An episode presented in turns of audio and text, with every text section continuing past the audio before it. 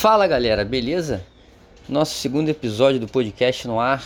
Hoje nós vamos falar com o Rafael Maza, treinador do Sub-10 do Fluminense. É, e o nosso assunto hoje é justamente a transição do treinador de futsal para o futebol de campo. Então vamos bater um papo com o Rafael Maza, cara que eu já conheço há bastante tempo, um grande treinador. Vai trocar uma ideia com a gente aí hoje. Beleza, galera?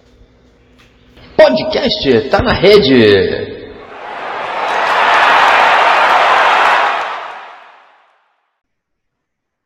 Bom, Márcio, eu queria que tu contasse pra gente aí um pouquinho da, da, tua trajetória no futebol, como é que tu começou, pode ser desde lá de trás, desde, sei que tu jogava quando tu era mais novo, e aí conta um pouquinho pra gente aí dessa tua trajetória. Boa tarde, Rádio, tudo bem? É, cara, primeiro agradecer pela, pelo convite de fazer essa, essa troca de passe aí com você. É um prazer. Nossa amizade aí vem de anos e anos e anos, fora do futebol, inclusive. Cara, minha, minha trajetória começou, comecei com seis anos no Gradual Country, com o seu Ivo. A galera que, que passou pelo Gradual Country lembra do seu Ivo. Me federei com seis, sete anos. Fui até o juvenil adulto. É, depois comecei a trabalhar como treinador. Meu primeiro clube foi o próprio Gradual Country, em 2007. Uma, foi uma honra trabalhar lá, ainda mais com o Ricardo Leão, que futuramente veio me chamar para trabalhar no Vasco também com ele. É, de lá eu fiz, fiquei um ano, depois optei por escolinhas, fiquei quatro, quatro anos trabalhando só em escolinha. Quatro, cinco anos, até 2012, 2013, aceitar o convite do América do América para beber, beber Lagoa, um clube que eu até hoje sinto saudades, clube caseiro, bom, Kepler, né, pessoal da K. Fiz um trabalho lá que, que me projetou para os clubes de camisa e, e, e para os outros clubes com, com mais tradição. É, fui para o Vasco no ano seguinte. Do Vasco a gente teve o, encerramento da categoria, time 15, no final do ano. Acabei, aí recebi um convite do Bradesco. Na época, o Mário Jorge, que era o treinador, ele tinha ido para a coordenação do Bradesco, eu assumi o lugar dele no Sub-17. Foram quase quatro anos de Bradesco. E até aceitar o convite do Fluminense, há um ano e meio, dois anos atrás, que eu estou até hoje lá no Fluminense. Ah, bacana. É, vamos tentar falar um pouquinho mais dessa tua, dessa tua história, pelo menos nesses últimos dois clubes, esse teu último trabalho na, na FAB. Foi um bom trabalho, né? Te projetou para ir para o Fluminense. É, conta um pouquinho é, um pouquinho mais detalhadamente, essa tua, tua história no Bradesco. Tu chegou, tu ficou acho que no Sub-13 no início, não, no Sub-17, depois acho que foi para o Sub-13, ou foi compartilhado, não tenho certeza agora mas dá uma detalhada para a gente aí nessa tua passagem do, do Bradesco e do Fluminense. Cara, uma passagem extremamente vitoriosa e, e, mais importante do que ser vitoriosa, agradável. Um ambiente bom de trabalho. É, a gente tinha total liberdade para executar o que a gente queria executar, nossas ideias. É, estrutura, principalmente. Nós tínhamos academias, é, sala de fisioterapia, nutrição, duas quadras para treinar. Quando não tinha duas quadras, chovia, a gente ia para o sintético. Então foram, foram três anos e meio, se não me engano, de muito aprendizado, né, de, de duas conquistas importantes para o clube. Né, nós fomos campeões em 2016.1, 2016.2, sub-17. É, ano, ano ainda que tinha clube de camisa disputando, né? Tinha Fluminense, tinha Flamengo, Botafogo não me recordo. Mas foi assim uma experiência que me engrandeceu, cara, e que me impulsionou bastante. Eu devo muito ao Bradesco, ao Rodrigo principalmente, né, que está lá até hoje, e ao Sapo, Sérgio Sapo, por terem acreditado, por terem é, é, confiado. E o mais importante, por, por acreditar em mim, né, porque é, eu chegava com ele, chegava um atleta, falava, esse atleta vale receber uma ajuda de custo, aí ele se virava para poder dar ajuda de custo o atleta. E eu tive a oportunidade de trabalhar no Sub-3 também, eu, eu dividi as duas, é, foi, uma, foi uma correria danada, porque o Sub-13 tinha a prata, então eram três times praticamente, né, o 12, o 13 e o 17. E foi, foi aí que eu comecei a, a me tornar mais completo como treinador, porque eu pegava uma equipe que já estava pronta, que era o, que era o Sub-17, para uma equipe de, de atletas promissores demais, com passagens por, por vários outros clubes e, e passagens, e, passagens não, e atuando em futebol de campo, de clubes de camisa. E a gente conseguiu fazer uma, uma formatação lá legal pra caramba, um sistema de jogo bem bacana. É, a gente não se importava muito com o resultado, a gente botava a bola no chão, nosso time não dava bico, não dava bico. A gente jogava contra os quatro grandes aí do Rio, com a bolinha no chão, dava trabalho para todos eles. Inclusive, você estava no, no, Flamengo, deu bastante trabalho para você no Flamengo, na época. É, foi assim, era, você quando trabalha com, a, com o respaldo, né, com a, o pessoal de cima te dando um suporte legal, te dando carta branca, é uma, é uma maravilha, porque você, se ganhar, tá bom pra caramba, se você perder, é isso aí, tentou, né, sem aquela cobrança de ser campeão. Isso no sub-13, né? no sub-17 já era diferente, que tinha a cobrança de ser campeão pelo investimento que estava sendo feito. Então, assim, foram anos muito importantes para mim, cara. Muito importantes, eu evolui demais, aprendi demais. Devo muito para Bradesco, muito. Entendi. E aí depois tu foi pro Fluminense, é, você falou que ficou, está no Fluminense há cerca de um ano e meio, né? Acho que vai para dois anos agora no meio do ano.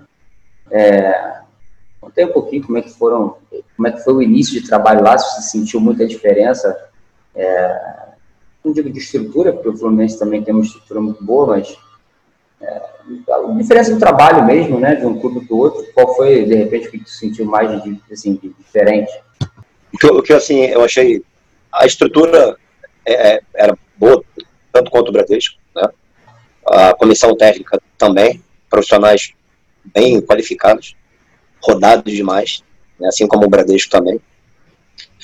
Mas o que, eu, o que eu achei de mais, que eu achei mais tranquilo, mais fácil, foi a relação com o atleta. E você conseguir fechar um grupo de atletas sem você precisar ter tanto esforço, né, como era no Bradesco. No Bradesco você, tinha que ligar 20 vezes, marcar 30 reuniões, oferecer mais que todo mundo para o atleta poder para o Bradesco. E já no Fluminense não, no Fluminense a gente dava uma ligação, duas ligações no máximo, e o atleta ele já, já, já fechava, não queria nem saber o valor da, da ajuda de custo. No Bradesco, acredito até pela, pelo fato do campo, né, de não ter o campo, era mais difícil de você conseguir atletas. A gente oferecia o futsal, que era o que a gente tinha para oferecer, e, e era o que a gente queria oferecer. Né? É, no Fluminense, acredito que seja mais fácil a, a captação de atletas, primeiro porque essa idade todos querem campo ainda. Embora, embora a gente nunca tenha feito, é, prometido algo que não seja o futsal para eles. Né? É, quando tem um pedido do campo, a gente analisa o pedido e vê as possibilidades, as possibilidades do atleta ingressar ou não no campo. Mas a gente oferecia, no Fluminense, toda vez que eu ligava, eu era prontamente, prontamente atendido e o retorno era, era mais rápido do que quando eu estava na Bradesco, tinha que ligar 10, 20 vezes, marcar 20 reuniões. Era mais complexo para time. Vamos formatar time bons. Beleza, só para só ilustrar aí, a, a, o Maza, na verdade, no Fluminense foi para o Sub-15, né? Então ele está se referindo a essas questões de integração do campo com o Sub-15 porque você falou aí na, na questão do, dos atletas que vocês não prometiam campo e tal, então, só para ilustrar, é uma categoria mais alta, uma categoria de sub-15, por isso que você, só para registrar o porquê que você falou isso. É, só para a gente passar aí, como o nosso tema é, é a transição do, do treinador do futsal, né, treinador de futsal, para o futebol de campo, queria saber de você se nessa trajetória toda que a gente estava conversando, se você é, já idealizava isso há algum tempo? Eu sei que você já tinha trabalhado com futebol de campo em outro momento, a gente até trabalhou junto, mas queria saber se você idealizava isso já ou se de repente isso não não estava mexendo contigo, mas acabou acontecendo. Cara, é, eu tinha vontade de ir, pro, pro campo, né? Até porque eu acho que o, o, o, retorno que você tem no campo financeiro é maior do que o futsal. Mas não é o principal objetivo, o retorno financeiro. Mas a vontade que você tem de trabalhar, né? De você tentar almejar outros, outros objetivos. Quando eu fui para o Fluminense, é, quando, quando o convite veio, eu não pensei no campo. É, até porque lá existe uma, uma, uma lista de prioridades, a galera está lá há mais tempo. Eles têm, a, eles têm, a, eles têm mais, é, como pode dizer, tem uma lista né, e, e, e tem prioridades. Então, eu tinha acabado de chegar, né, eu nem cogitava a hipótese de ir para o campo. Eu sabia dessa lista e sabia que tinha muita gente na minha frente para ir para o campo. E fui trabalhando, as coisas foram mudando, né? É, houve a, questão da, do término da categoria, do módulo 15, 17. Isso acho que ajudou bastante, facilitou bastante. Né? Mas antes disso, eu já tinha tido alguma conversa já para me perguntando se eu tinha interesse. É, há seis meses antes de acabar o módulo, eu falei que tinha interesse. Apenas isso. E chegou o final do ano, bateram o martelo, falaram que eu iria para o campo como treinador do Sub-10, né? E para mim foi uma surpresa. E tô lá, tô lá hoje em dia, adorando essa nova função, esse novo trabalho. E aprendendo, né, cara? Porque lá a quantidade de profissionais que tem de qualidade é absurda. Cada um ali que eu passo, falo, é um aprendizado, é uma, uma é algo que a gente vai, que marca e vai levando para o resto do nosso dia a dia, para as nossas vidas porque lá a gente só tem vitorioso. Só tem vitorioso. A galera de lá, desde o auxiliar até o treinador lá do, da, do maior máximo, né, que é o treinador sub-20, que é o são só caras vitoriosos. Então, tá lá já é uma grande vitória. Ah, legal, beleza. É, me, fala, me fala um pouquinho das, das maiores dificuldades aí que você sentiu nesse processo de transição do campo aliás, desculpa, do futsal para o campo, é, pode, pode ser em relação a treinamento, no dia a dia, quais foram as, as maiores dificuldades que você sentiu aí nesse, nesse processo de transição? Cara, é, primeiramente, primeiramente a quantidade de atletas. É, a gente sai de uma de um número de 15 a 18 atletas para um número de 45 a 50 atletas que a minha categoria ela é a primeira do campo, então ela é o funil, né? Ela é bem grande e vai se fechando. E, e são atletas é, são atletas que todos com condições de brigar por um espaço. Né? Uma dificuldade de inicialmente foi essa, é, organizar direitinho as sessões de treino, é, dar oportunidade a todos, minutagem de treino a todos iguais, né? É, todos têm que ter a mesma condição de treino. Para você, você montar uma lista, montar uma, é uma, uma, uma, equipe, né? Uma equipe A, uma equipe B, uma equipe C, até D. Você precisa olhar bastante, deixar bastante tempo treinando. Não adianta você focar em, em, em dois times, em, em 20 atletas e esquecer 30 atletas, né? Então é você programar direitinho e, englobar todo mundo, botar todos com a mesma condição. Isso aí é, é a tarefa mais difícil de início. E administrar, né, cara, administrar é, é a criançada, né, é, como eu falei, são quatro, cinco vezes maior número de atletas em relação ao futsal. Então, você saber administrar tudo isso sem ter, sem ter tantos problemas, que às vezes alguns, alguns problemas extra-campo interferem dentro do campo. Uh, você não vai conseguir agradar 50 atletas, não tem como, é impossível. Mas você tem que ter um respaldo seu e, e, e mostrar, ó, ele fez isso, isso, isso, isso, isso. Por isso que o outro está jogando e esse aqui está tá de fora. Né? Aí tem que ser a igualdade para todos, todos têm que ter a mesma igualdade para depois você ficar uma retaguarda boa e saber debater e passar as informações para o pessoal de cima, porque são atletas que vêm do Brasil inteiro, né, cara? São atletas que vêm do Brasil inteiro, através dos captadores, através do futsal, através, através do, do, do Guerreirinhos. Então você tem que, é, é, nessa hora você não pode é, é, tomar um partido, ah, eu vim do futsal, então o pessoal do futsal vai, vai jogar mais, então você ensinar mais. É, o, que, o que ficou, o que passou, passou, o que você fez ano passado, você, você fez ano passado, mas vai muito presente, né? ainda mais quando tem uma competição dessa entre, entre eles, né? Então, então essa está sendo a maior dificuldade, saber administrar tudo isso e tentar errar o menos possível né, nas escolhas. Ah, legal, é complicado. Essa é uma idade, inclusive, que os fatores externos, como você colocou aí, contam muito. É, a gente sabe que é uma que gera uma ansiedade absurda na criança.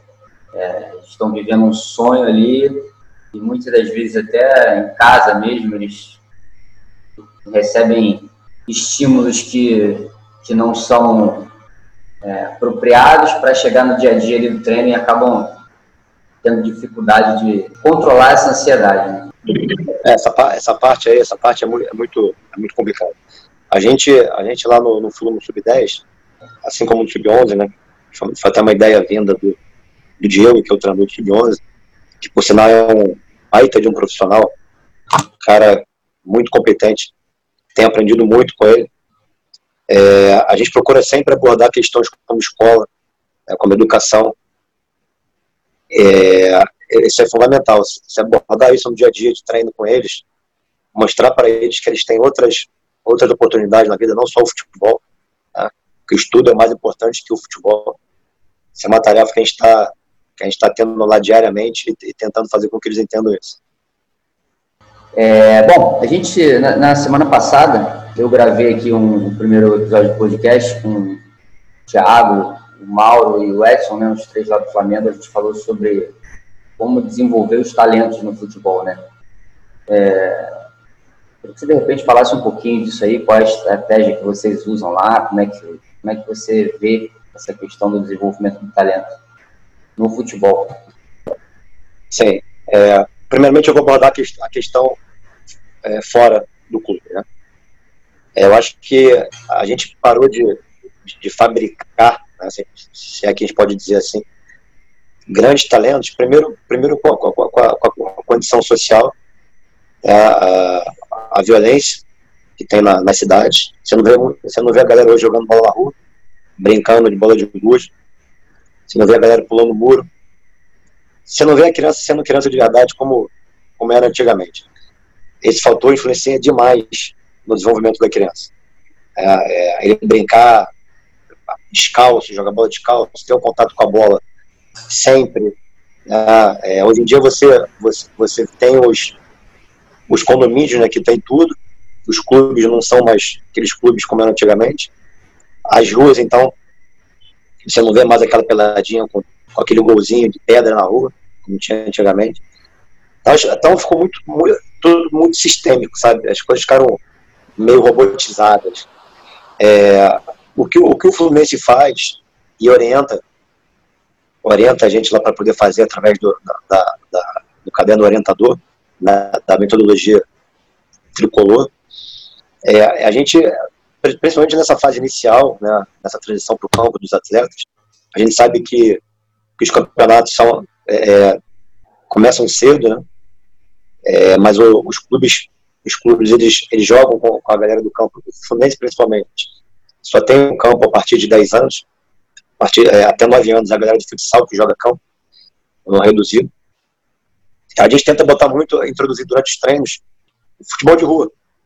Trazer para a nossa realidade o que eles deveriam vivenciar na rua.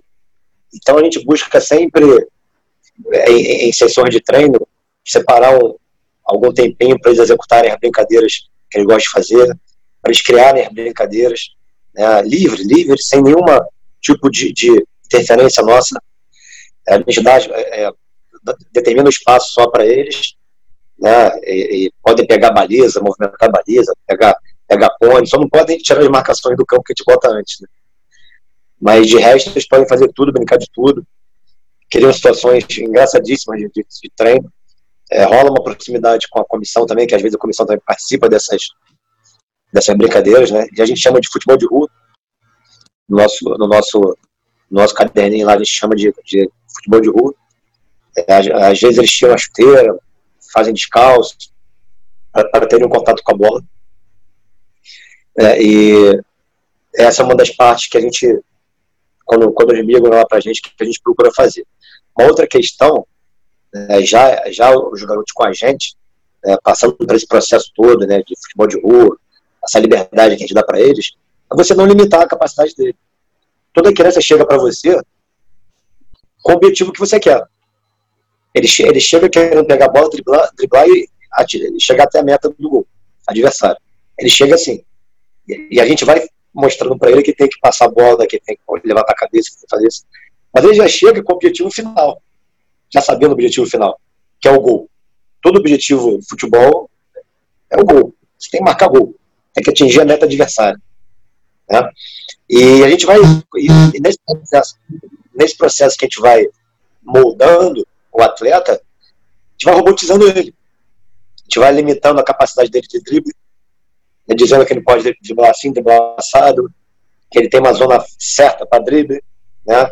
É, obviamente, vai subindo as categorias, a importância vai ficando maior, né, em relação ao resultado, a, a, ao jogo, resultado de jogo, né? A gente interfere muito no dia a dia do atleta, para muito, é, uma coisa que eu fazia no futsal e no campo quase não faço, é parar a jogada na hora que o menino erra, que o atleta erra. Você não tem que parar na hora que ele erra deixa, que ali para ele, ele vai perder a bola, vai contra-ataque. Ali, ali a própria situação vai dar, vai dar um feedback para ele. Passando a jogada, a bola saindo, você vai e para, volta naquela jogada anterior, aquela situação, assim, assim, assim, assim, você pontua com calma. Né? Eu acho que nessa, nessa, faixa etária, acho que isso é muito importante. Você deixar a criança mais livre, mais solta, não ficar torindo muito as ações dela. Entendi. É, na verdade, assim, a próxima eu ia te fazer uma outra pergunta até relacionada a isso, relacionada à metodologia. É, você falou um pouquinho de como é que vocês têm trabalhado. É, queria saber, essa metodologia é, é, é, livre, né? Vocês, cada um ali, abordam da forma que, deseja, principalmente nessas, nessas mais baixas? Ou é uma metodologia do clube, é uma metodologia é, imposta? Como é que funciona mais ou menos isso? É, o, Fluminense, o Fluminense tem a sua metodologia, né? É, que se baseia em jogo limpo. É, é, é um jogo limpo, intenso, que prioriza, prioriza a posse de bola diversa, a posse de bola objetiva, né? E através de passes, dribles, com o objetivo do gol, né? visando sempre o gol, criando espaço para atacar a baliza adversária. Essa é a metodologia do Fluminense, o DNA tricolor, né? que a gente chama de DNA tricolor é, e sem a posse de bola, tentar reagir rápido, de forma organizada, já construindo de forma organizada, recuperar a bola, a construção de novo ataque. É, em cima dessa metodologia que eles passam para a gente, a gente tem total liberdade para poder criar, né, para poder criar situações, metodo, é, é, é, forma de, de, de trabalho, como a criança vai chegar nessa metodologia com mais facilidade, a gente faz, a gente cria conteúdo, é tudo discutido é, pelas comissões, é, com reuniões metodológicas semanais, é, mas tem a metodologia do clube, mas a gente também tem a liberdade total para poder estar tá criando alguma coisa. Ah, legal, entendi. É, bom, então, cara, assim, a gente estar tá chegando no final aí, é, e eu queria ver contigo se você consegue deixar um recado para, de repente, alguém que esteja mais ou menos nessa situação aí, que está é, trocando futsal pelo campo. A gente sabe que é, esse é o sonho de talvez 90% dos treinadores começam no futsal, eles têm um sonho de ir para o campo.